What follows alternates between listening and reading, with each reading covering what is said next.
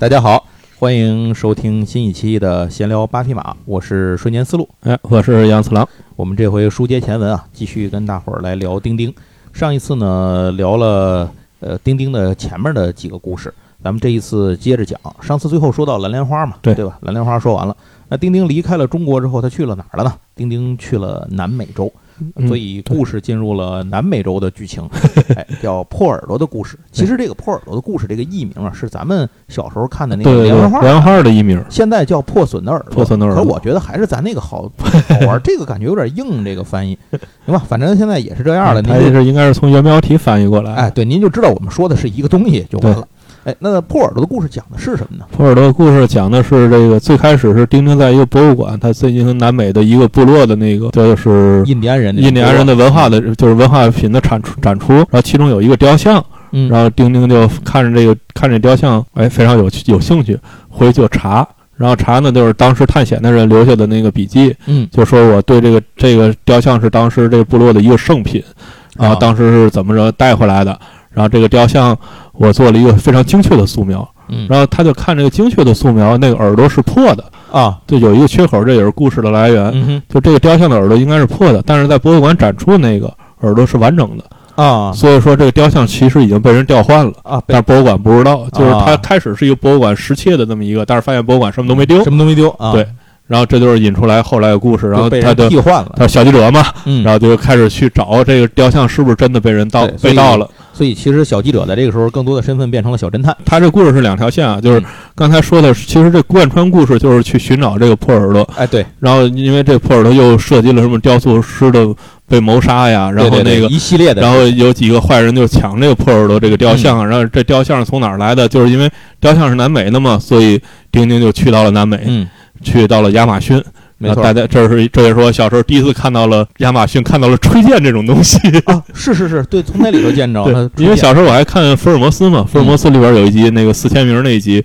用的东西就是吹剑，但小时候一直不知道吹剑这是一个什么样的东西，嗯，就是看这这个故事里给你完整的讲解了吹剑的整个的构造和 应用原理。对对对。而且这个里头，他就讽刺了很多南美当时这个军阀林立的这种军阀独裁政府的特色。对，就南美的这个军阀统治，在政治学里是专门有单独名词的，特指南美军人独裁政权。对，但是比较贫的一件事儿是，比如说啊，他这个叫做就是故事里出现的这个圣迪奥多罗斯这个军队，这里这军队呢一共有四十九名下士和三千四百八十七位上校。对因为就是他就是讽刺，大家现在其实也能看出来，就是好多那个包括。之前的呃卡扎菲什么都是上校，啊，你就会奇怪为什么这帮人都是上校呢？为什么都是上校？他就是就是在讽刺这件事儿。然后这个丁丁在那儿也当了上校，他是这里边引出来一后边也是一个经常出现出现过好几次的一个著名人物，叫阿尔卡扎将军。对，阿尔卡扎，阿尔卡扎在后面还会继续登场。对，阿尔卡扎将军当时是这个南美这小国的独裁独裁者，你想，能到一群上校里能有个将军，对，然后 然后他就任命了丁丁当他的上校副官。嗯，然后那个他，然后他原来那副官就说：“我们这上校已经有很多了，有好几千个上校了。”然后他说：“好啊，那你就去当下士吧。而且这个里面除了他们之外，就是除了这个军阀这一块之外，还有一个就是讽刺了这个呃欧洲和美国的资本在背后的一些黑暗的斗争。”对，就是背后控制这个小国政权的其实是这堆资本家，对，包括他们当时里头不是抢那个什么查博油田嘛？对，因为抢石油嘛。然后还有军火商，对对对，还军火贩卖军火、贩卖战争、制造死亡这帮人。就这些，就是小国的内乱，其实就来源于他们。那里头有一段是那个美洲石油公司把那个英国南美石油公司打败了，然后那打电话给通知我牛逼，我们赢了，我们终于把他们给干死了。现在 是这油田是我们的了。就是这些小国的内乱的背后，其实就是这个帝国主义们在争夺这块资源。所以这个里头就是反映的也是时事，说白了也是时事。另外还讲了一些在在这样的情形，军阀林立和在这些个大的呃欧美资本、西方资本的这种夹缝里面生存的当地人是一种多么艰难就是的状况。这一个故事，大家可以既可以看到侦探的线，对然后又可以看到刚才说的亚马逊的这个原始部落的生态这一段的情景，然后又可以看到这个小国和它背后的这堆军火商啊、石油公司啊，包括这个独裁政权啊之间的这这些故事，没错就是非常丰富。而且这里头还介绍了大量的南美文化和南美的这种文物的这些东西。这这个这个我觉得很有意思。就是我第一次次见到那个把那个印第安那种图腾柱，就一堆图腾咚咚咚摞起来，摞成一个柱，我就是在这里。大家前几天如果呃去年还呃前年的时候有过一个巡回展叫安第斯的文明，嗯，就这个在天津博物馆里也展出过，我还去看了了。安第斯文明那个嗯最主要的那个展品，那个雕像长得跟普尔勒雕像几乎一模一样。啊，是吗？对啊，对对对，它就是来自于一些实物图片嘛。对，所以就是 你可以看到，就是我当时看到那个展览的时候，我说我一定得去看，我要跟破耳朵的雕像合个影，几乎就跟《丁丁历险记》里边的破耳朵雕像是一样的。所以这个故事里头就展现了很多这种东西嘛，并且他也用一些类似于这种幻想的一些个方式给予给予坏人以惩罚在，这个里头也有一些表现和这些东西。行，那这就是关于在南美洲的冒险，哎破耳朵的故事。破耳朵故事结束之后呢，就从南美又到了这个英吉利海峡的另一边，去了英国了。这就是黑岛，嗯而且在这个里头是我第一次知道了有男的穿的裙子的服装。对对，苏格兰出现了，对，苏格兰的这个男士这个短裙儿，因为丁丁在那里头他就穿了这么一身衣服。穿了一身本地服装。对，一九三七年四月的时候呢，在二十世纪小伙伴上开始连载了黑岛的故事。黑岛其实一开始我也是没太看懂的，因为它涉及的这种东西，当时感觉离咱们比较，就离咱们这些小孩儿比较远。对对你要是大人可能能看明白，当时在咱看，感觉我唯一最大的印象是里头有只猩猩嘛。对对对，最著名的就是那只猩猩。对，这里头其实说的是丁丁到苏格兰去调查了一个案子，这相当于一个案件吧。当地人传说呀，那个有远处一小岛，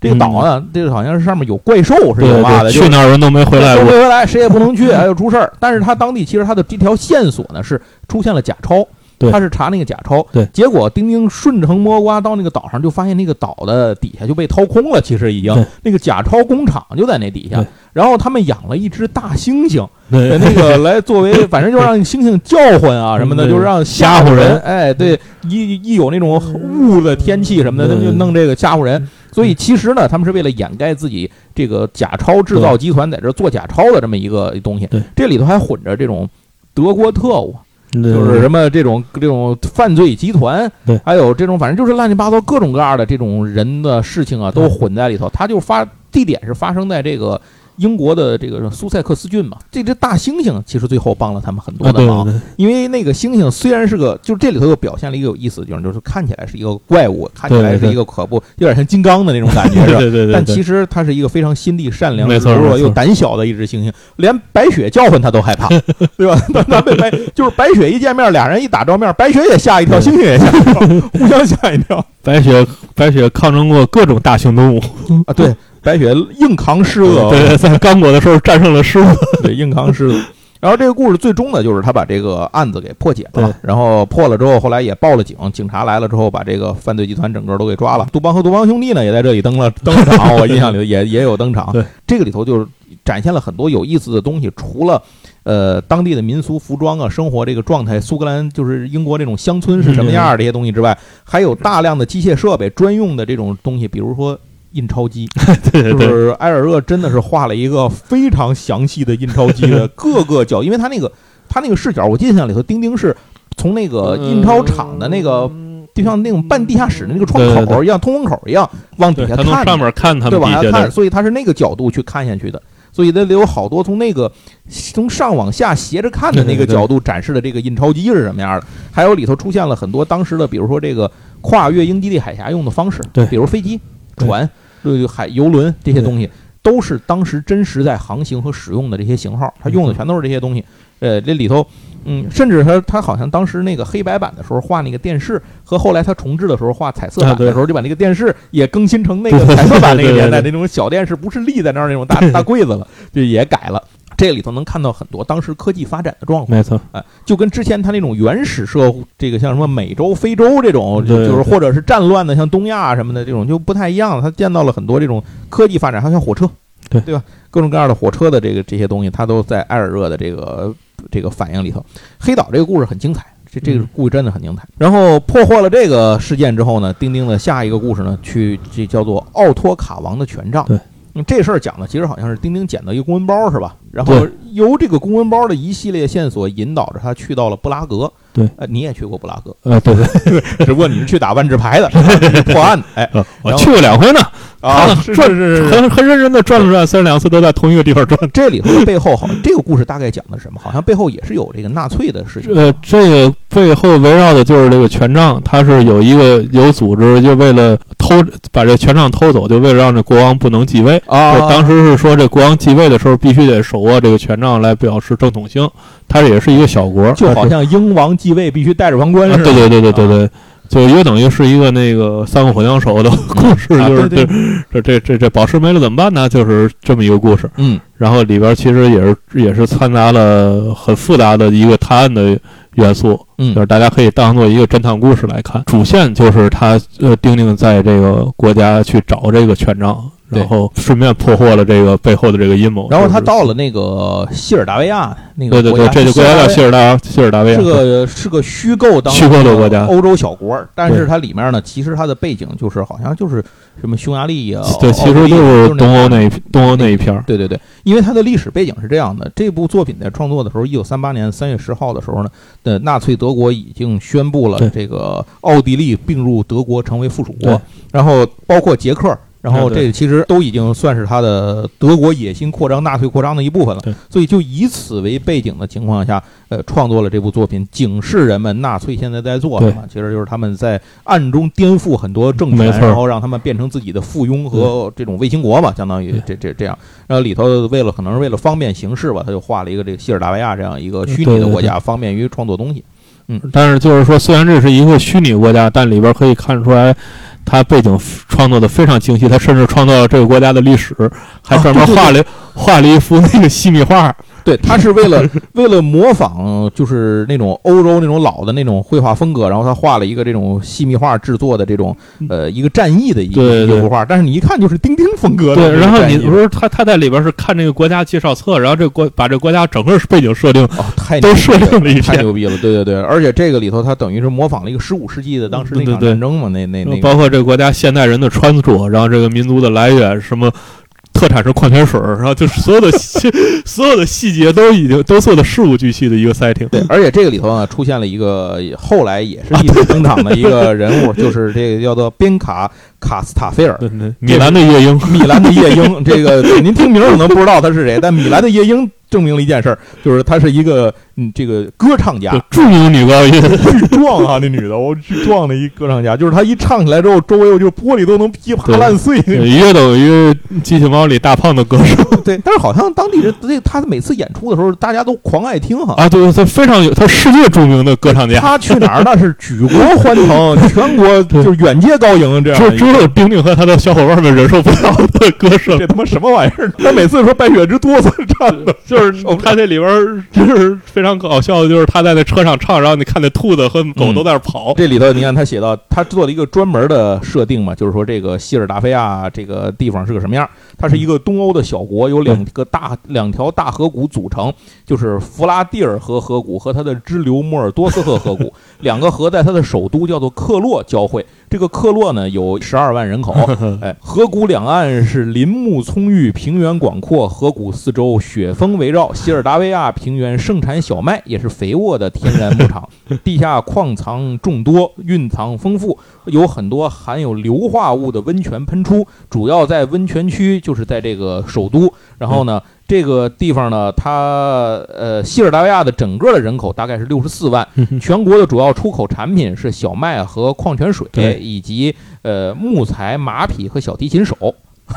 这是这个地方的特产。就是这这，这就是大家看这个故事，你就会觉得。他把一个虚弱的国家，就现在就在想背景设定能力非常强。对，其实你想，这就跟类似于谁呀？类似于魔戒呀？对对对，类似于纳尼亚。没错没错，这这些都是。就是他在一个等于一个切入点的点里，但是他需要把整个的面儿全都给设定出来。没错，而且事实上这个东西后来也是用到的，因为后来。在奔向月球那个 故事里，又出现了去月球的飞船发射基地，也在这个这这个国家叫什么？希尔达维亚，希尔达维亚也在这儿。而且这里头最后那个国王登基的时候，这不一个大典嘛。对，那个大典现场，他画了好多人出现在场景里头，呃，就是身着这种仪式的服装，丁丁在红毯上向国王走去嘛。然后大家嘉宾站在两边，这里面包括埃尔厄自己，有埃尔厄当时有埃尔厄前妻，对吧？他的第一任妻子，第一任妻子，然后还有他弟弟。然后还有那个刚才说那个谁，那个雅克布，啊，然后还有这个其他的他的几个朋友，包括那个什么《钉钉周刊》的主编啊，什么乱七八糟都在这儿站着，就里头都是他们自己人。这个故事呢，讲的就整个是一个以东欧呃国家的纳粹阴谋在背后运作，如何破解这个阴谋的这么一个我。我对这个故事嗯，呃，小时候印象很深的主要原因是，它是呃连环画都上下两册嘛，嗯，我的下集给丢了。我小时候曾经很长一段时间不知道结果。不知道这个故事后边说的，就小时候最早看过一遍，啊但自从书丢了，我再反复看的时候就不知道了然后接下来下一个故事是叫做金螃蟹贩毒集团。啊，这也是非常有名的一这段故事。个金螃蟹贩毒集团这个故事里呢，第一是他创造了一个后来一直跟丁丁 主要是亲和的船长出场了哎，这么一个角色，这个就是阿道克船长。事实上，很多人啊，可能我觉得啊，包括我在内，嗯觉得阿道克在某些情况下他的代表性更胜丁丁。对于这部作品来讲，阿道克船长，哎在前些年我们看到那个丁丁重置的电影版本里面，其实也是讲了他见到阿道克船长两个人的对对对这个故事嘛。这里面包括阿道克在那个沙漠里头走着就。就失水过多，他不就昏迷，啊就幻觉，然后什么乱七八糟的，对就就都是出现在这个故事里。这是最开始白雪啊翻垃圾桶，结果那个嘴被一个垃一个罐头给套进去了，啊，然后结果对对对对，弄不出来了，然后跑去找丁丁，然后丁丁在那儿训白雪说：“你这个翻垃圾桶的毛病什么时候能改呀？”然后把它扔了。但是后来他很快的又发现了没有变成垃圾垃圾的这个罐头，所以他就很好奇，然后就去研究这个罐头的时候，就发现了另外一个大的阴谋，就是这个用那个红螃蟹螃蟹罐头去贩毒的这么一个故事。然后这个船长呢，就是这个贩毒集团那个船的船长。对，但是他本人并不知道他。不知道，他是一酒鬼。对这个故事后面您就会看到，因为船长后面几乎每一个故事都会登场。船长是一个非常正直、善良、勇敢的对，他是个贵族后裔，贵族后裔，贵族后裔，他就是一他们家就是航海世家，对所以他也是没，就是没落了。他其实也是大商船的船长啊就是他这商船其实挺大的他们家他们家房子也挺大，啊，对不不对，他们家族的房子也不是他，对，已经不是他的了。就是反正是呃就是遇到他的时候，他是这艘商船的船长，但是因为呢这个商船的大副是那个贩毒集团的分子，嗯，所以就实际上已经夺取了这个商船的控制权。其实这个有一个事儿可以说一下，就是呃，《金螃蟹贩毒集团》这部作品啊，其实并不应该排在这个顺序上出版。呃，在当时埃尔热想要出版的这部作品的名字呢，应该叫做《黑金之国》。嗯，但是如果我们熟悉钉钉故事的朋友也知道，钉钉这个钉钉里面的 黑金之国要隔了好多年才，出版。后边还专门有一本就叫《黑金之国》。这段子是怎么回事呢？就是因为钉钉虽然说他在那个奥托卡王这个奥托卡权杖的那个里头，哎，挫败了这个纳粹的阴谋，是吧？嗯没有让纳粹能够把这个国家政权颠覆掉。但是事实上，当时在现实当中呢，没有人能够挡住，在欧洲没有人能够挡住这个纳粹的德国的军队的进攻的步伐，所以很快呢，比利时也就沦陷了，就也就被这个纳粹德国给占领下来了。著名的烈日要塞沦陷之后就完蛋了。对，反正这样的话呢，这个就出现了一个问题，就是埃尔热就相当于他的祖国已经被占领了。那在这种时候呢，他们以这就是他自己的这个是报纸吧，嗯一直在连载这《二十世纪报》《二十世纪小伙伴》这个报纸，在比利时受到入侵的时候呢，也就被关闭了。嗯所以埃尔热就没有地方可以继续去写了。后来过了很多年之后，埃尔热一直受到一个攻击。就是说，他在二战期间为纳粹德国工作这件事情，其实就是从这儿来的。嗯，就是因为报纸被关闭之后呢，这个对于埃尔热来讲，他是个画家嘛，就是他希望能够继续连载自己丁丁的故事，以及他呃能够这说白了也得有口饭吃，对吧？呃，那就还得找地方去工作，所以当时呢，他就去了另外的一家报纸，呃，相当于连环画继续做连载。但是当比利时被占领之后，出版的所有的报纸其实都是在德国纳粹德国控制范围下，他允许你出，你才能出的。对对呃，不允许你出，你这你就就是不知道去哪儿了，你就没有了。。嗯那所以等于这种情况下来讲，就相当于他把丁丁的故事和一份歌颂这个德国纳粹入侵的这样的一份报纸呢，就合在了一起。啊，所以在同一份报纸上，你可能会看到丁丁，也可能看到这个说、呃纳粹德国如何如何牛逼，如何如何好的这些内容。那这样的话，它是首先它是没法切割的。可是如果你单从去看丁丁的作品的话，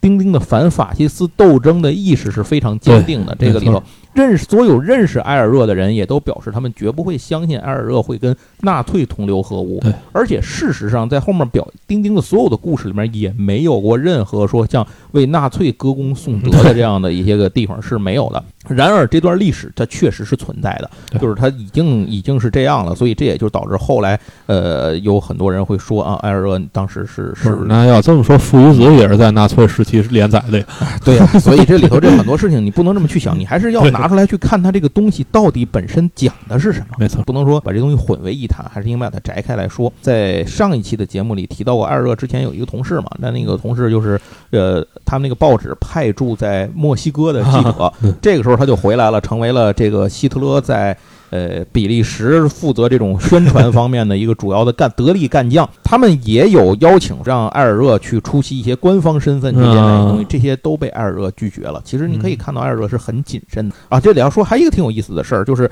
对丁丁的故事也纳粹也对他们进行了严格的审核，这包括黑岛被禁了，因为黑岛讲述的是英格兰这个英国对面的这个这这个事情。然后接下来呢，丁丁在美洲也被禁了。然后，但是呢，奥多卡王的权杖这个反纳粹主义思想的作品，纳粹没有禁止他，可能是我觉得没看出来。对对对，这个 纯看地名不看内容，审查员比较弱，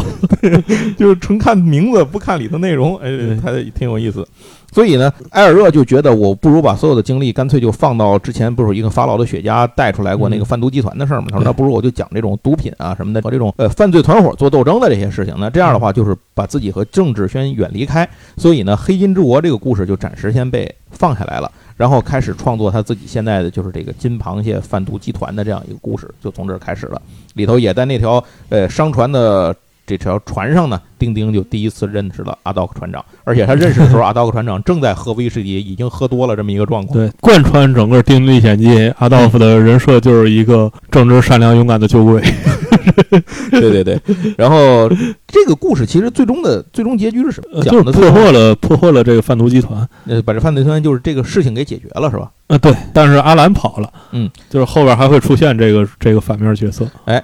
另外，在这个里头呢，阿道克船长啊，展现了自己牛逼的一面，就是阿道克式的谩骂。这个阿道克谩骂呢，这个事儿并不是一个贬义词啊。你像我说，就是他他那个就是阿道夫、阿道克都行，阿道克是新的翻译，阿道夫是原来的翻译。那阿道克船长呢，在这个故事里，因为他的酒瓶子让人打碎了，就是他手里的威士忌被人打碎了，然后其实他们遇上埋伏了。然后那个两边沙丘后面都是枪手，然后他一枪本来都怂了，大伙儿都他妈不知道该怎么办了，对吧阿道突然那个瓶那个酒瓶子让人打碎了，然后阿道 就爆种了，突然间怒了，然后开始漫天谩骂这帮人，就就反正就是。呃，这怎么说呢？就是关于阿道克的的谩骂这个事情很难讲，是因为后来有人专门写了一本书来研究阿道克谩骂的内容，到底都骂了一些什么东西，能够进行分类整理。根据埃尔热自己的话说，是就是这些骂人的这些话是来自于几年前他目睹的一次火书摊上的这个小贩和客人的争吵，在长时间的对骂之后，那个女贩子，那个就是卖东西那个小贩是个女的。她无就是实在忍无可忍，就骂了一句话，她然后就骂了一句特别脏的粗话，然后被骂的那个顾客就回了他一句话，说：“你这个四国协约的臭婊子。”然后就是原话就是这样说的。这句话说的就是骂的不同凡响，就是他影射了一九三三年英法德意四国签约的这个四个协约国的这个事情，然后所以在这个里头就终结了这个骂街，小贩接不上来了，这个 这个骂街就被结束了。所以在阿道克的这个谩骂里头呢，他在他的基本上的用词都是从海洋学、科学、人种学和动物学的领域去挖掘里面的一些词汇，越深奥越好，拿出来。放在里头，可是这就给后来的各个其他语种版本的翻译造成了极大的困难，就是完全不知道阿道克在骂什么。你要查很多深奥的专业词典，才知道他在说的内容到底是什么东西。比如，当他的这个酒瓶子被击碎了之后，他就疯狂的抡着这个步枪杆就往上冲，就说什么“你们这些比较简单的，像什么恶棍、懦夫、流浪汉、血巨人、嘎吱嘎吱响的牛轧糖等等等等”，然后后面是什么？野人、墨西哥印第安人、青蛙、斤斤计较的小贩、破坏狂，然后这什么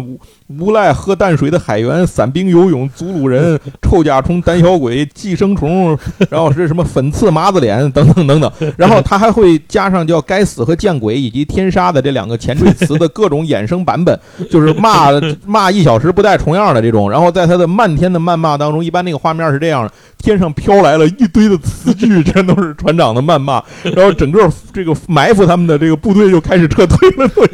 都被骂骂跑了。然后从这儿开始，呃，阿道克式的谩骂呢，就在这个丁丁的故事里变成了一种他的个人标志和著名的梗。对，在任何地方，船长都会长篇大骂，不知道怎么回事。呃，这样一个这阿道克有这么一个段子，就在这个故事里出现。呃，那就是因为刚才咱说创作背景的原因嘛，其实这个故事就没有什么太去展开一些深度的一些东西了，它就只是放在这个犯罪团伙的这个。对，这个故事最著名的就是引出了阿道夫，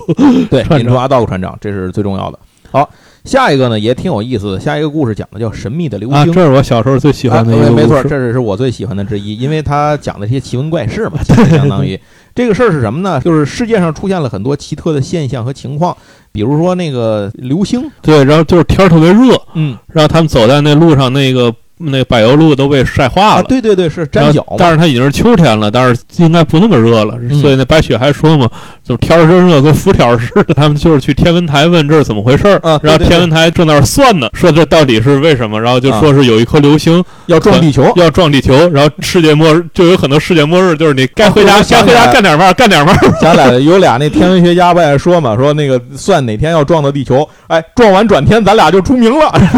俩人有病啊！然后对，然后结果。我没想到掉来的是一个陨石坠落在，呃，不是，是因为他计算时候出错，就是啊，就是他们预言的那个世界毁灭的时候啊，然后丁丁也就回家了嘛，就说完了世界要完，世界末日要到了，要等着世界末日了，然后结果发现是没有世界末日，然后说只是一场地震，他地就是确实砸到地球了，对，然后说，然后丁丁倍儿高兴，然后街上人都看说。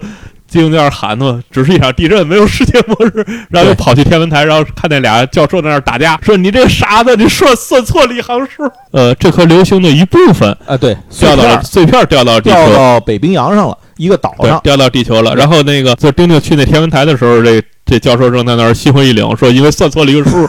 我这个本来是我发现我发现了世界末日，然后结果现在完蛋了，嗯，什么都没有。然后丁丁就说：不对，它不是什么都没有，它既然是掉到海里，它应该会有一部分浮起来，嗯，浮起来我们就还是可以去探去去找这个碎片嘛。然后然后这个博士就高兴了，说：对呀，说对。然后然后丁丁说：我这正好有船长，他们就组成了一个探险队，组织了一个欧洲的科考团，组成了一个就是。”各国的科学家组成的一个科考科考组织，对对对，但是他们是代表欧洲的嘛，因为在这个背景里头，他们会遇到他们的竞争对手，来自美国的一个 科考团，但是。这件事情呢，他其实他是没有用美国的那个国名的，他把美国改成了叫做圣里科嘛。但是那个船上星条旗什么的还是 都保留的，所以这也就是导致后来有人说，你看你在纳粹的给纳粹工作的时候，你在你借你的漫画，然后来反美反犹太，你那明显就是给这个纳粹发声。但我觉得这事儿就太牵强了，说的这这跟那没什么。要再想骂你，还用等到现在？你看在美洲的时候，这说的就是跟你好就是你好，你不好就是不好。反正那当时的很多这种这个竞争的这个情况。况下，你就是这样，那他们就是犹太人，那能怎么办呢？这件事儿。对，然后反正就是他们这个科考的，就欧洲这个科考船，就是为了去，嗯，去科学探索嘛。然后没，然后就是他们这竞争对手就百般阻挠，想要早一步去拿到这个陨石，然后看有没有什么可以发现的、可以利有商机的东西。所以他们就是整个一个航海，然后去探，然后去探险，然后去找这块陨石，然后呃，怎么去？刚才说爆炸的蘑菇，就是这陨石有个特性。在上面的所有东西都会迅速的长大。丁丁这里边还有一细节，就是丁丁在那儿吃了个苹果，在那等他那个船。然后苹果里说发现了一条虫子，虫子然后就给扔了。然后然后发现这蘑菇会变大之后，他想，那我刚才那个苹果呢？然后看旁边长了一棵苹果树，然后巨大那苹果就开始往下掉，就是他那个扔的那苹果已经长成个树了。对，然后然后他就在想。那那条虫子在哪儿？对，那咱就接着往后讲吧。啊，对，因为这个故事纯粹就是一个这样的一个以陨石科学探险故事，科学探险故事，但是编的很有趣啊。没错，接下来呢，这个就是一个比那个叫探险要更牛逼的故事。我觉得就是他在画那个时候，觉得哎，突然有了更好的探险的点子，所以赶紧就又接着往下画。这就是独角兽号的秘密和红色克拉姆的宝藏。对，这个甚至是分成了两部书来讲一个故事。对，而且这也应该是丁丁最相对最有名的故事之一，也是很多。你像咱前之前那个电视电。电影改编那个丁丁就是以这段儿来改编的嘛。但是我记得当时咱看那版本好像不叫这个，叫《海盗失宝》还是叫什么？呃，第一个叫做《独角兽号的秘密》啊，对，这个没变。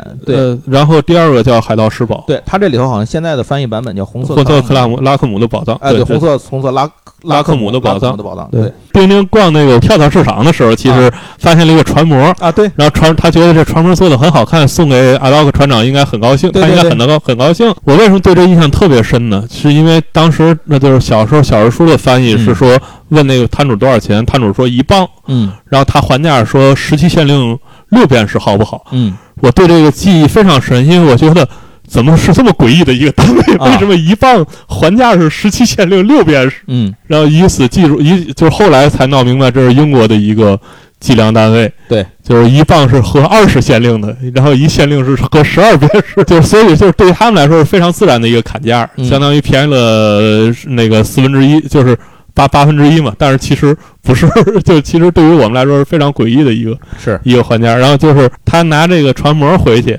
然后那个白雪在那儿玩的时候，把船模还给碰掉、碰倒了，给碰倒碰倒了，桅杆桅杆给断了，断了之后他又修复这桅杆。然后，然后他买这船模的时候，在他刚付完、刚付付钱的时候，就有两个人来抢。对，一个人说我是这个船模收藏家，对，我我要买船模，我给你加钱，我来晚一步。对，然后另外一个也说我非要买这个。然后他这船模拿回家之后嘛。这个收藏家又来找他说：“那个，我给你个名片儿，你如果什么时候想卖了，你什么时候给我。”然后定定说：“我这肯定不卖，我这要送给朋友的。”然后就回去，白雪碰倒了之后呢，他就出去说找个办法修这桅杆嘛。那等他回来再回来的时候，这船模没了。对，然后他就想说：“那肯定是这个收藏家啊，趁我不在又给偷走了。”然后去拿着这名片去找这收藏家，然后发现收藏家家里果然有这船模啊。然后就说那个，你到解释解释这船模为什么在这儿。然后收藏家说：“我收藏船模很长时间了。”然后丁丁说：“那咱看看我那船模，因为桅杆坏过嘛，我修了。结果看，哎，这桅杆没坏。然后船模船模那收藏家说：“这就是为什么我非要买，就是我从来没见过那么精细的船模，有两个一模一样的啊，所以我一定想买你那个。然后就是说，你如果找着了再给我之类的，就是你这么开篇的一个故事。对，然后最后他们就发现这船模其实有三个，然后另外一个是在一对古董商人手里，就是他后来另外一个想买那个船模人是受雇于这。”古董商人的对，是他偷走这个船模，然后古董商人找这个船模的目的是因为他们买了一个那个大宅子的下边地下室里边有好多的古董收藏嘛，他放当他们古董储藏室，然后他们就发现这个船模是指引过去的一个宝藏的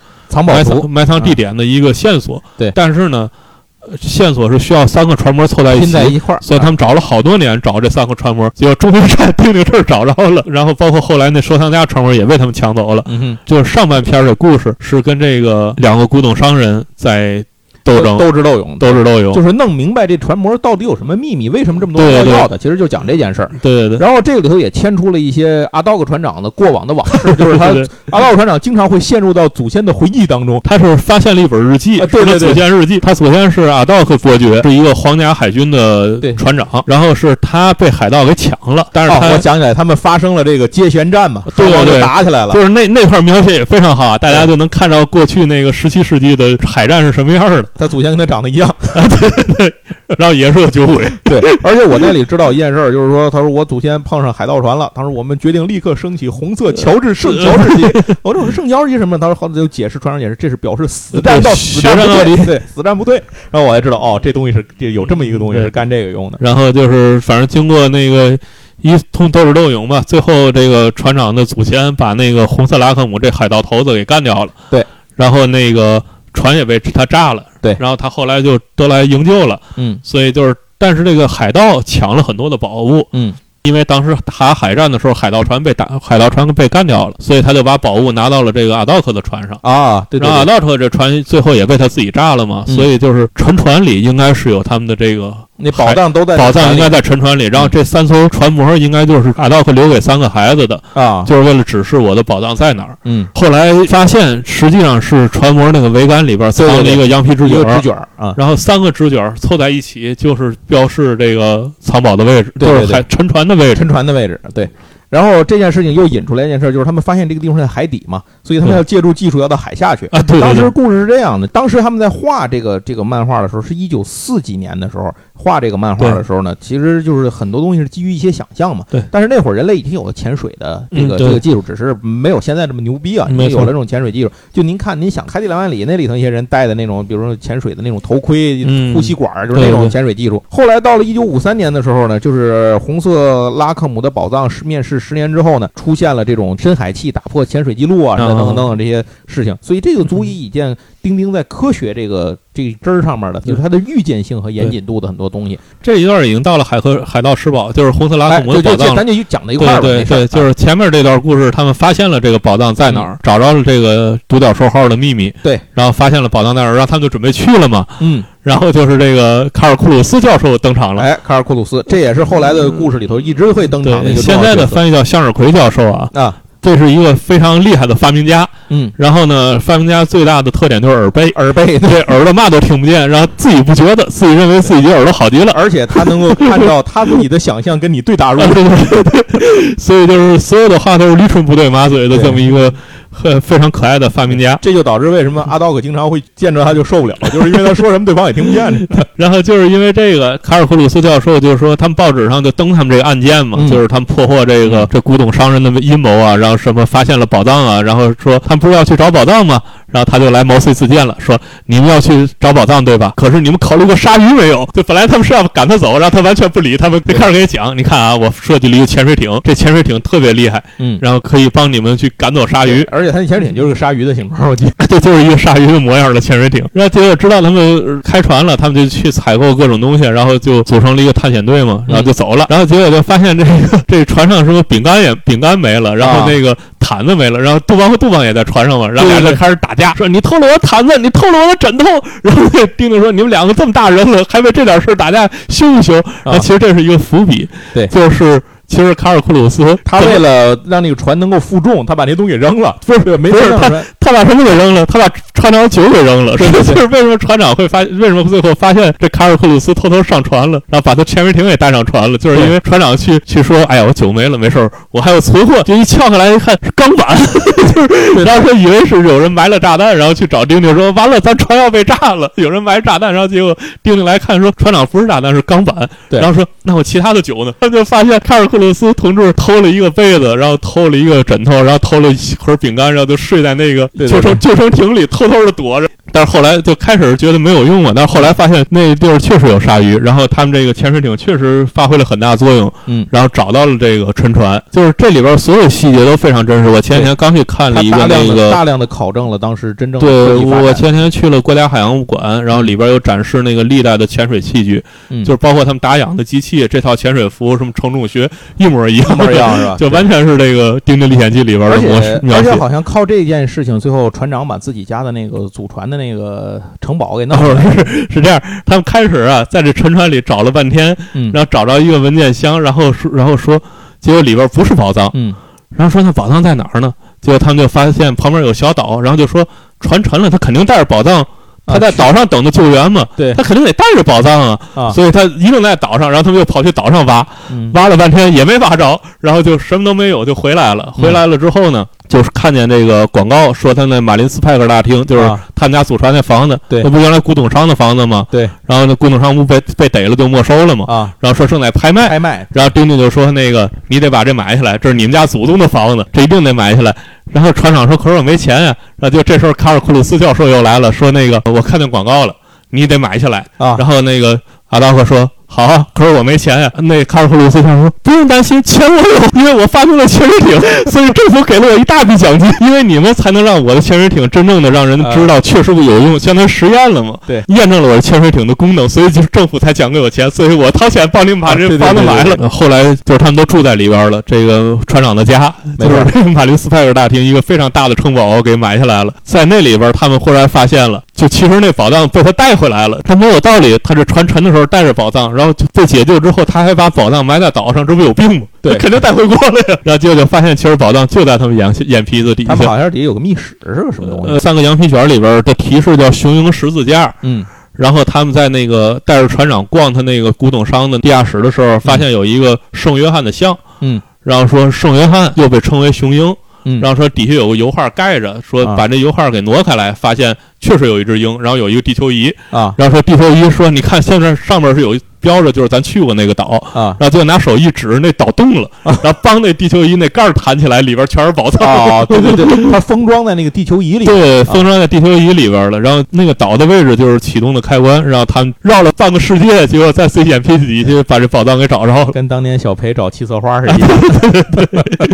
行，那咱们说完这个找海盗施宝的这个事情呢，咱们就进入下一个章节。呃，其实这个。呃，就是他讲这段故事啊，其实是用《独角兽号秘密》和《红色拉克姆的宝藏》两期两期凑在一起嘛。这种方式呢，埃尔热发现，哎，很好，就是他能勾着读者接着往下读对，。能讲一个非常长的哎故，事。所以这样呢，他在下一步的创作又采用了这啊，种方法，就是七个水晶球和太阳的球图。哎对对对，又继续采用了这种 这种两步合一来讲一个事儿的方法。上一步是一个事儿，当它解决了之后，会牵出下一步的。上一部相当于那个悬疑片，下一部是解谜片。对这个好像也是用了一些这种他呃找到的一些当时的一些个传说呀、传闻啊这些事情作为一个就是七水晶球的那个传就。是对，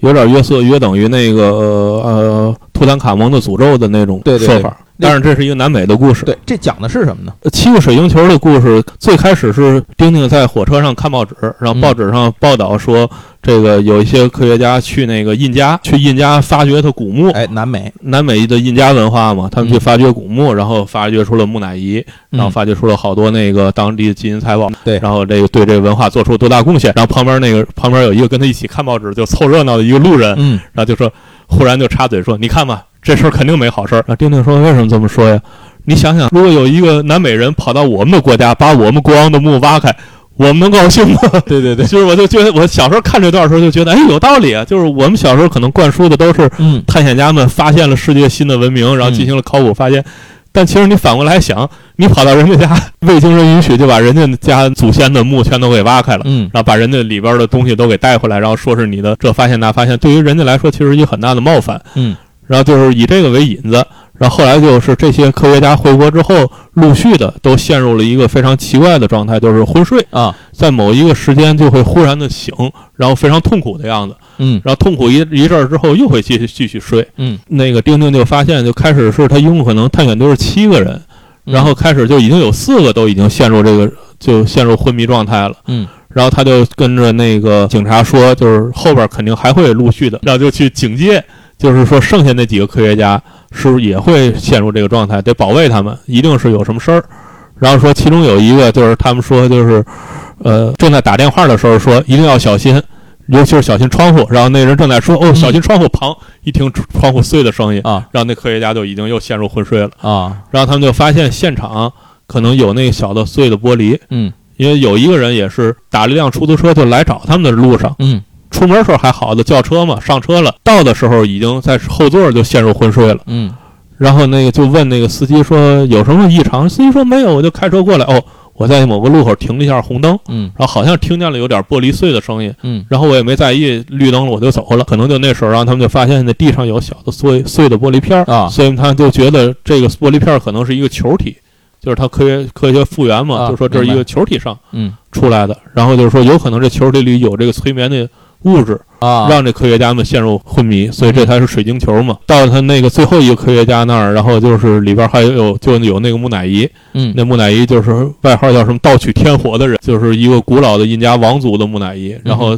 还从天上掉下来一个夜里下雨打闪电，状闪电，这 出来一个球状闪电，这位第一次见着还有球状的闪电。第一次听说这个。然后在屋里转转转转转，最后把这木乃伊给烧飞了。是烧飞了之后呢，这个首饰什么都不见了，因为木乃伊身上有好多金的首饰啊。然后结果是因为这个事儿，最后这科学家也被陷入昏迷了。卡尔库鲁斯教授失踪了，啊，被绑架了好像。对，被绑架了。对，然后他们就为了去找这个卡尔库鲁斯教授，才去了这个印加。哎，对对对，他好像是就是现实中的背景创作的背景故事是玻利维亚啊，对对对，玻利维亚为背景。这就是就是玻利维亚厄道厄瓜多尔嘛，就是对对对，古印加的那个王国的地方。然后就是前半部分七个水晶球，说的就是这些水晶球的故事。嗯，然后引出来就后边太阳神的囚徒，就是他们到了南美去找卡尔库鲁斯的故事。然后整个这就是这就不细说了，这是一个整个的一个冒险故事，就说一下这个地方导致的一个背景。在创作这段故事的时候，他遇到了一个问题，就是二战结束了嘛。然后二战结束了，因为之前他选择在一份纳粹的报纸上去连载嗯画这些东西，导致呢，呃，当结束了之后，欧洲各个国家开始了对这个德国占领时期的一些清算嘛，这些事儿。呃，比利时也是同样。对呃，埃尔热呢，当时就受到了牵连，就是说他当时在这个纳粹报纸上你去画这些东西，你是不是为纳粹歌功颂德去宣传？以至于呢，当时首先就是埃尔热的连载故事被停止了，嗯这是首先第一件事儿。然后第二件事儿呢，是当时有一份叫做《祖国》的一份日报，是一份和抵抗组织办的这么一个日报，发表了一篇连环画。这个连环画用它就是完全模拟的埃尔热的绘画风格。嗯这部作品叫做《丁丁和白雪在纳粹国度的历险嗯》。在连环画开头的时候，就以丁丁啊、阿道克船长啊，然后还有这个白雪等人的这个口吻来说啊，说我们终于解放了，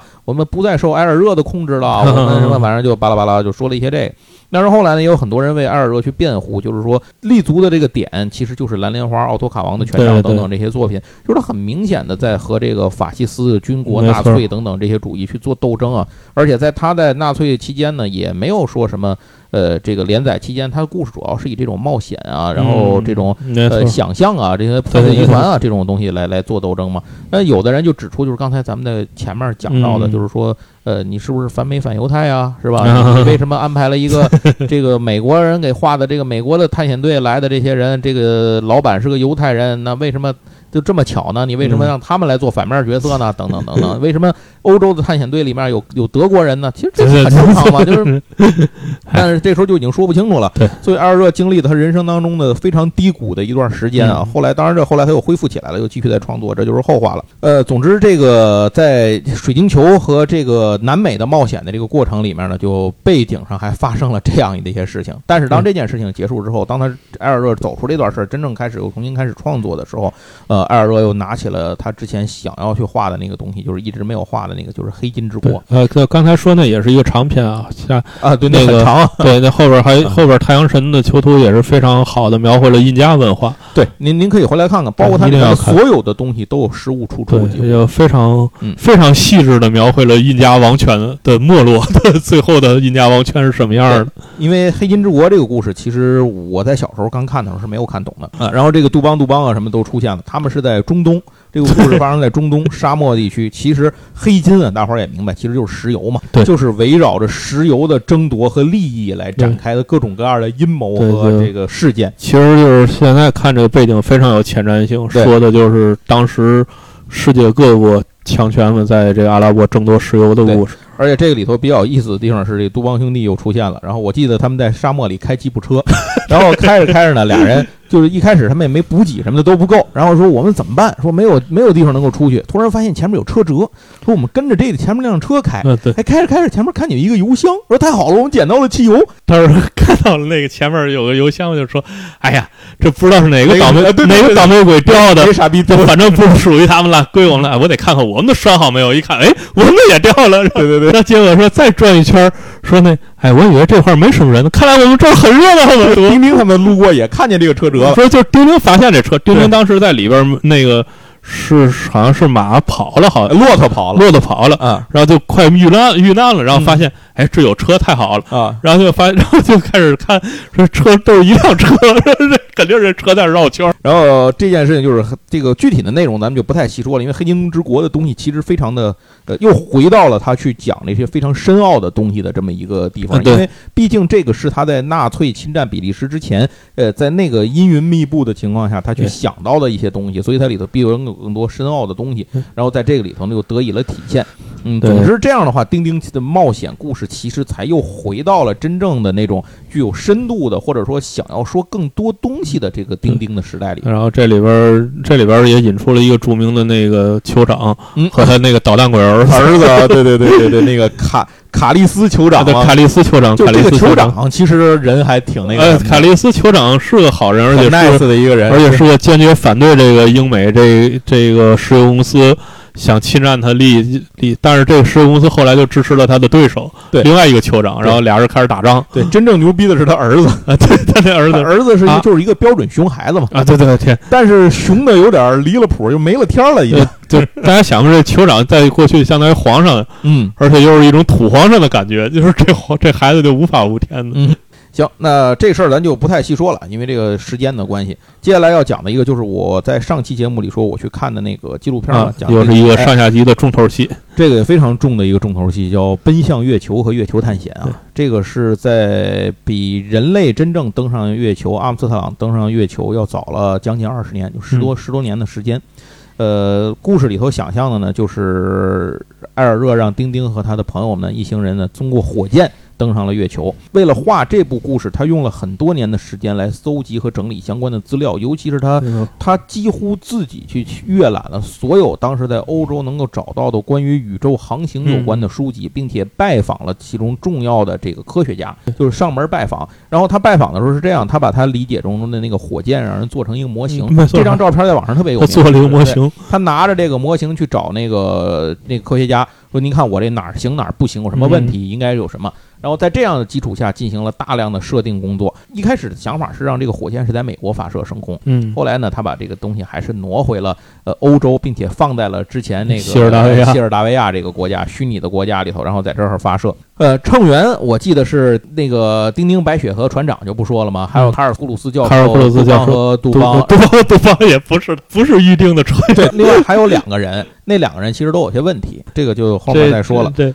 嗯，奔向月球就是从最后讲到那个飞船发射了嘛，对然后到月球探险的时候呢，就是他们降落在了月球上。在纪录片里头讲了，埃尔热设想的那个登陆地点，距离最后真正的人类这个阿姆斯特朗的那个嗯飞船登陆点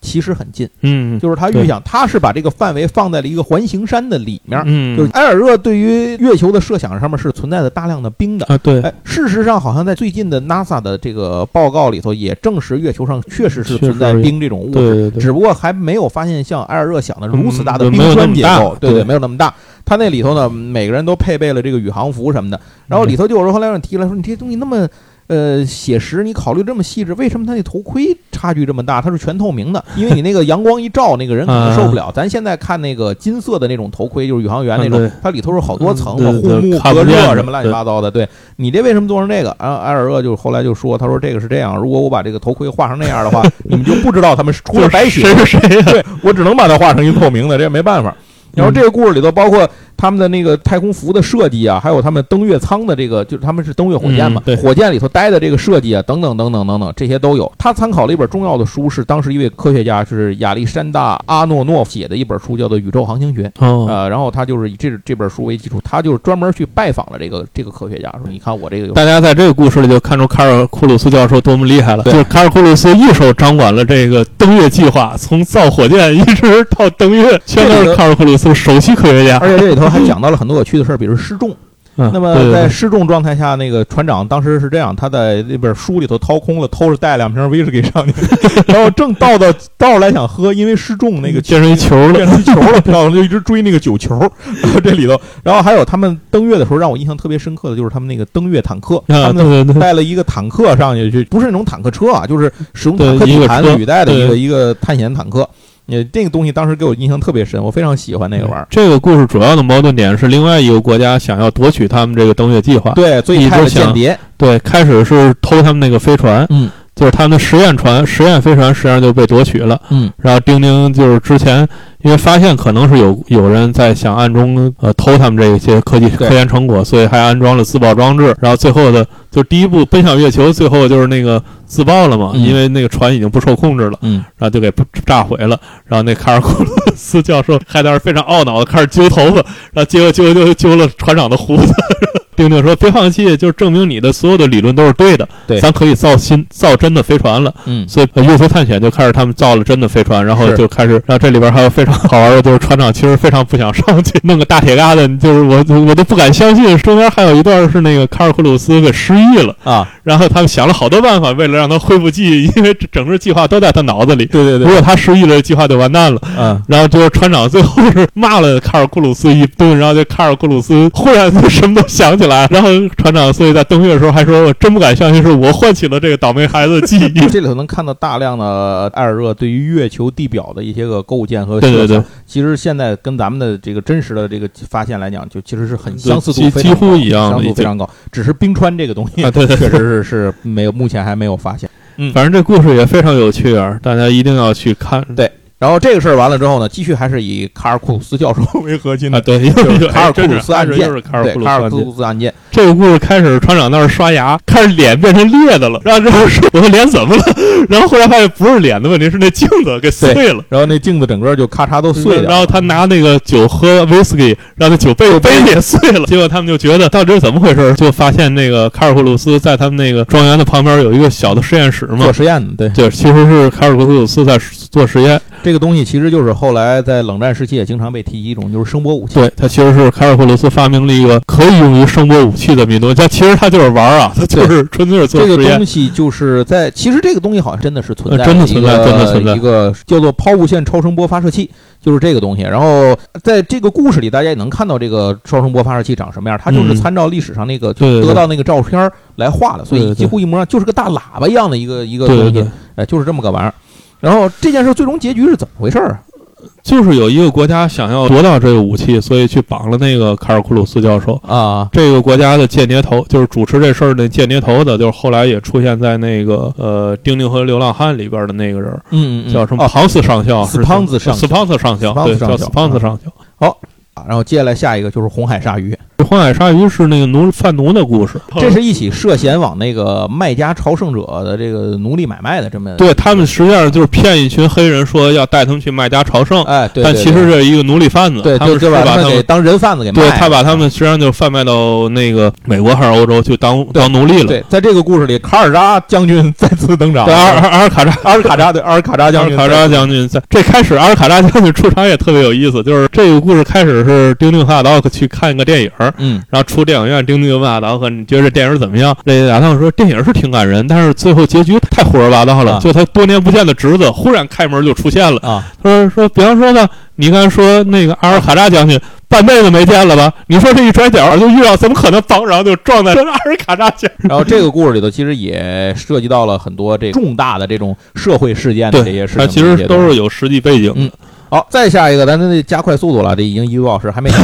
再下一个又是一个 几乎要变成三期的长度，想象力比较比较丰富的一个作品啊，就是《丁丁在西藏》之前的一个重要人物再次登场，在这个里头就是张崇仁，在这个故事里说看看时间，要不然就三期。哎，不不不，够够够，咱们咱们接着讲啊。这故事是这样的，是丁丁开始在那睡迷糊了，然后忽然就梦见这张崇仁托梦托梦，对，被埋在那个雪地里，向他求救的样子。是，然后他就正好看见了这个飞机失事的报道，就说尼泊尔的一架飞机在那个喜马拉雅山失事了，然后那个遇难者名单里就有张崇仁。对，所有人都说这人肯定活不了，都死了。对，然后丁丁坚定说他没死。丁丁说：“我说托梦了，这都没死，我们得去救他。”对，他就组了一个探险队去救他。然后这个过程里还出现了那个雪人，是吧？对，这主要是一个雪人的故事，就是，然后但是这里有好多西藏风情，就是。喇嘛呀，是整个的这个藏传佛教的这些装饰啊、寺庙啊，都都出现了，没错。而且那个雪人其实也跟那个黑岛上的大猩猩啊，对对对，是一个非常好心的异曲同工的。对，最后那个张春仁就是雪人救的，对，没错，其实是。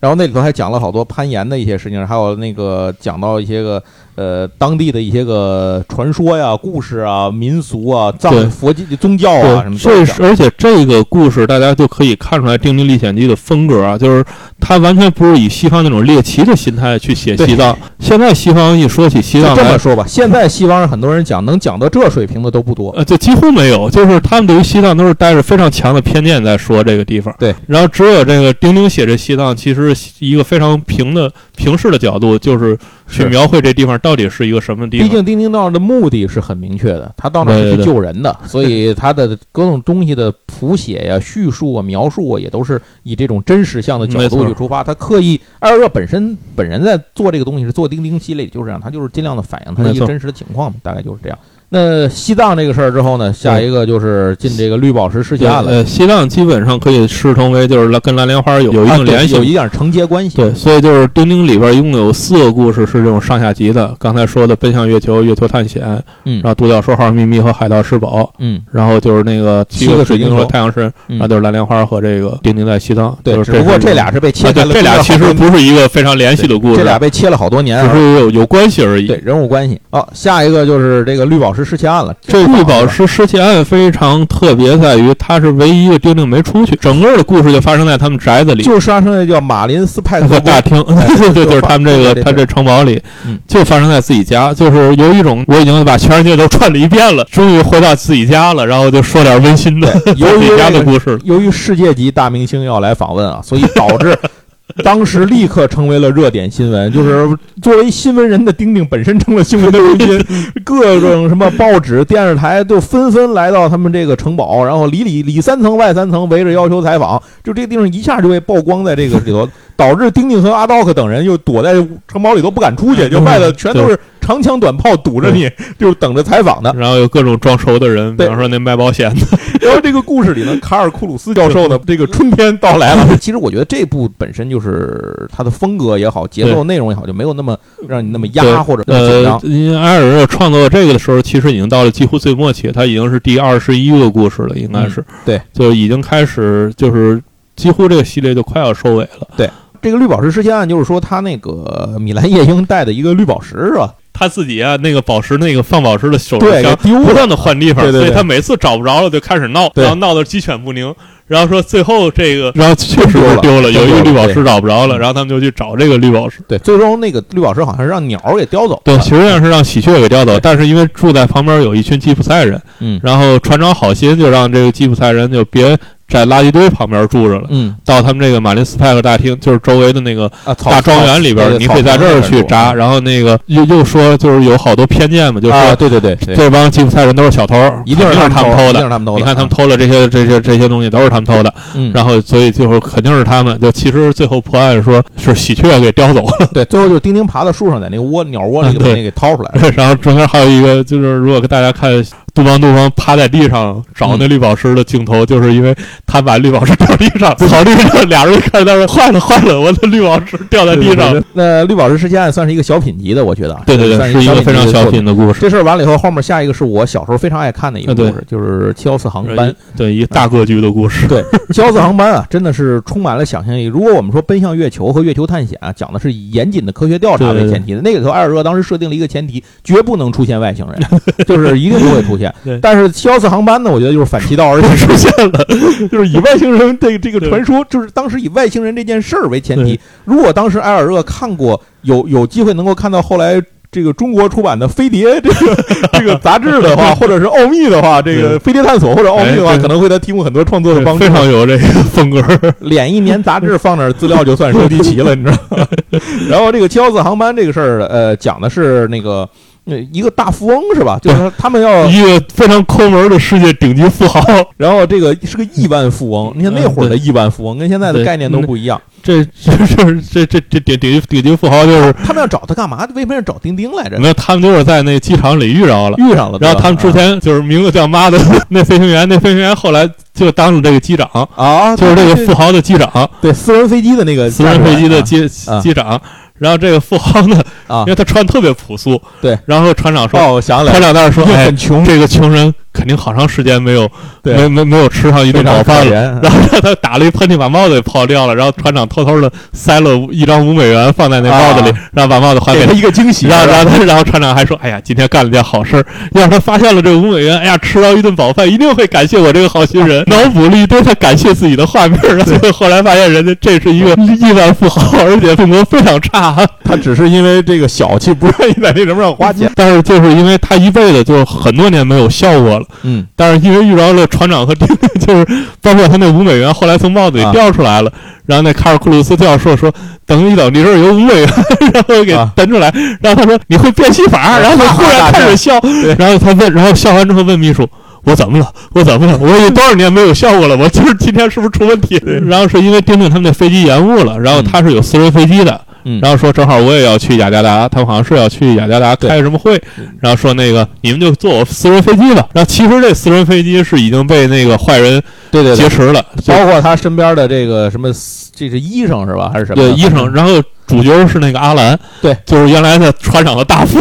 啊，对对对那坏那坏蛋实际上是背后的一个最大的坏蛋，叫拉斯泰波波罗斯。对，而且那个那个医生本身好像还是纳粹原来的原来的军军医是什么玩意儿的，呃，呃对，都是有那条线，就是他们嗯对，就是这个之前的一些事情。这个故事就是所有的在钉钉里边出现大坏蛋，基本上还活着的都凑齐了。对，因为他背后的幕后主使就是拉斯泰波波罗斯，就是也是一个世界富豪。原来对在红海鲨鱼啊，那什么金螃蟹集团的，就那些里边的幕后主使，其实都是他。然后是他带着阿兰，然后那个买通了那个富豪的秘书，这几个人组成了一个犯罪团伙，要劫持这富豪，找他要钱。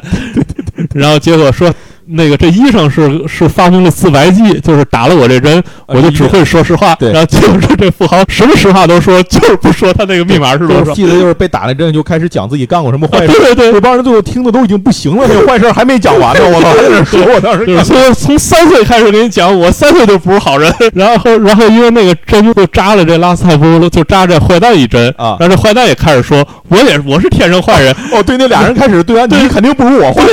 然后这富豪说，你 这还叫坏？你听听我的故事吧。然后后来他们飞机失事了嘛，就得坠到那个海上了，掉在那应该是太平洋附近吧，就是大洋洲那边。他们是把他们弄到这一弄到这个太太平洋这岛上，对然后弄了个简易机场嘛，然后说这机场也拆了，嗯飞机都推里边，就是嗯问出来这个密码之后，就准备把他们全干掉。啊然后他还雇了一群当地人，啊，对对对，然后土说是著当地太平洋土著，呃，对对，不不是土著，是那游击队，哎呀啊，是民族主义分子，说是他们这帮人骗这帮人是为了国家的解放进行斗争，这些人都是坏人。就是说完事儿之后，把这帮人也都弄艘船，啊，然后把他们炸死，然后就这秘密被这丁丁他们听见了，然后就告诉这些人，然后阿兰回去拿那个炸药的时候，啊就这帮人知道这这阿兰他们骗他们，就把他阿兰打了个半死。最后就跑了，跑到那个雨林是什么的那个树林子里他是跑到了一个地下，就是那个封面那个外长得很像外星人就是的一个，其实是当地的，就是这个太平洋岛国，就是这种大洋洲附近的这种神秘，就是算这种原始文化遗迹的遗迹。对对对，到那里头，然后到那里头之后，他们在无意当中就在那个地下，他们就在地下溶洞里头修的这么一这么一个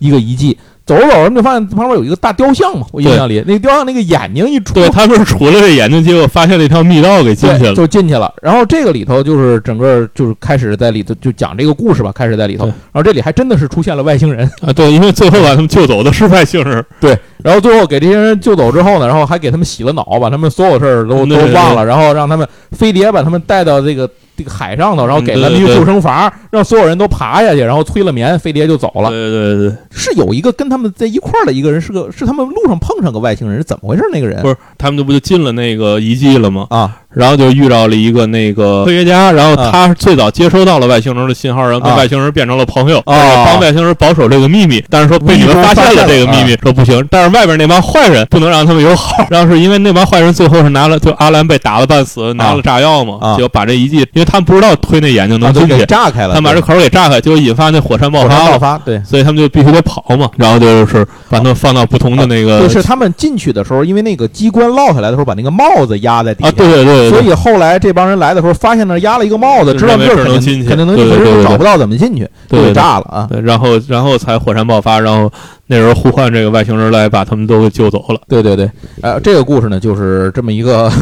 感觉很有趣的一个胡打乱锤一样的一个故事，但是很好玩，很好看。啊。很有趣啊，尤其最开始那整个那一段描写那个绿色的百万亿万富翁的时候，对而且他画的那个火山爆发的那个场面，其实就是以那个埃特纳火山爆发哦。和这个呃叫几劳亚火山爆发的那个照片为真实的情景去去画的这么一个东西。那这个完事儿之后呢，又该进入到，其实就是进入到最后对，其实是最后一个故事啊。丁丁和流浪汉呃，对嗯，呃，现在可能叫丛林丛林战士，哦，是吗？对，这就是原来的翻译叫《丁丁与流浪汉》。对，他是故事回到了这叫做圣迪奥多罗斯，就是对，将军阿尔卡扎将军出场了。将军他们家 啊，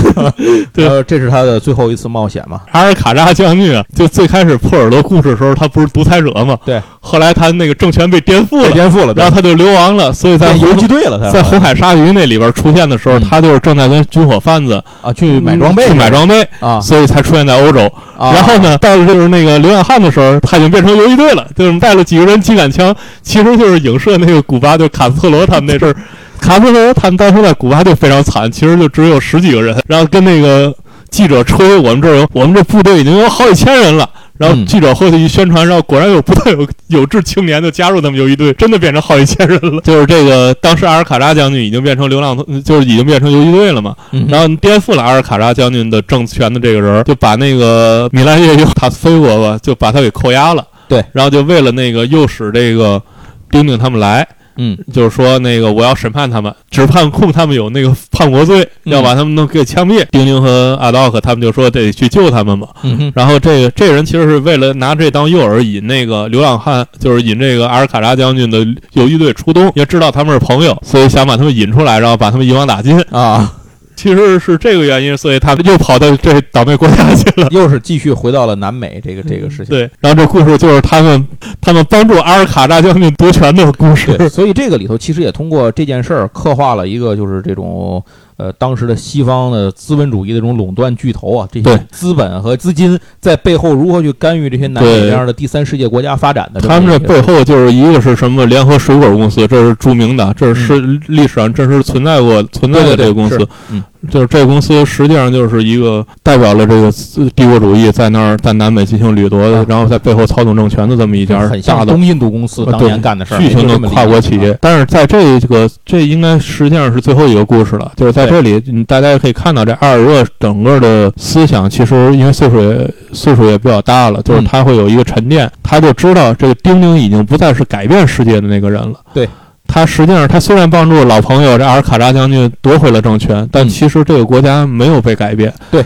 只是一个独裁者换成了另一个独裁者，对。然后唯一的改变就是丁丁要求不让他枪毙那个被赶下台的那另外一个将军啊，是。然后那另外一个将军说：“求求你，最起码你得把我毙了吧？啊，这我们的传统啊！你政权，你你夺权了，你不得把我们这帮老人都毙掉吗？”让那阿尔卡扎将军说：“可那我已经答应丁丁了，不枪毙你。”然后说：“哎，这帮小毛头连传统都不要了。”就也就是这一段有一点那个理想主义的讽刺，但其实。呃，这里边非常非常著名的一个画面，就是他们开始飞进来的时候，嗯，是一个贫民窟，然后俩人在巡逻，然后旁边标语是，就是那个将军万岁啊，然后等他们走的时候，还是这贫民窟，还是这俩人在巡逻，只是标语换成了阿尔卡扎将军万岁，对对，就这国家其实什么都没变，对。只是这个政权换了。其实大家可以类比，可以想象当年咱们军阀混战时候是什么样，就是城头变换大王旗啊！你你老百姓家里头备好几个旗儿，你这是打哪个旗儿吧？就是就是在就是在这故事里，大家可以你是带辫子是不带辫子，就是这个吗？也可以体会到，就是虽然丁丁仍然是一个理想主义者，但是已经一一就是埃尔热已经认识到，我作为一个勇敢的个体，其实无法改变这个世界。对对对，是的。行，那这个事儿之后完事儿呢，咱们就进入最后一个作品。其实为什么说刚才《流浪汉》是最后一个作品呢？因为最后这个没有画完。对，说是二十四个故事，其实是二十三个半。对，它最后这个叫《钉钉和字母艺术》。对，那这个这个讲的是什么？这个我是真的，它好像关于一个假假艺术品的一个基础。对，它只有一个草稿，这个草稿只画了大概前面三分之一、四分之一这么一个故事。嗯。就大概就是说，这个阿道夫船长不知道参观了什么现代艺术展，被人忽悠买了一个现代艺术，就号称字母艺术，以这为引发，做出了一个做假画和假艺术品的这么一个嗯犯罪集团的故事。然后这里头还掺杂了一些什么邪教啊，什么对对对，就是反正就是你能够看到。这个埃尔热做东西的取材的社会现实的东西，灵感的取材是真的是与时俱进。可以看出来，他这故事如果画下去的话，一定会涉及这个现代艺术这种非常虚伪的现代艺术的，和这个非常虚伪的这些现代宗教，肯定会涉及这些。遗憾的是呢，最终因为身体的原因，这个作品没能画完。而且根据埃尔热本人的意愿。就是在他去世之后呢，不要再由别人继续来接着对画了，所以钉钉画画到哪儿就到哪儿了。没错，所以这本书现在可以买到啊，就是在那个二十二本的之外，还可以单独买到这本《丁丁与字母艺术这本都是是线稿。对，这本是完全的就把当时的草稿翻译过来。总之啊，这个咱们讲到这儿为止啊，用了两期的时间，把这个呃永远的丁丁和丁丁大概的这些故事呢，都给大家捋了一遍，走马观花，只能说是走马观花讲了一遍。因为里头任何一部故事拿出来都足够作为一期的内容。对早知道咱们做一个二十多期的内容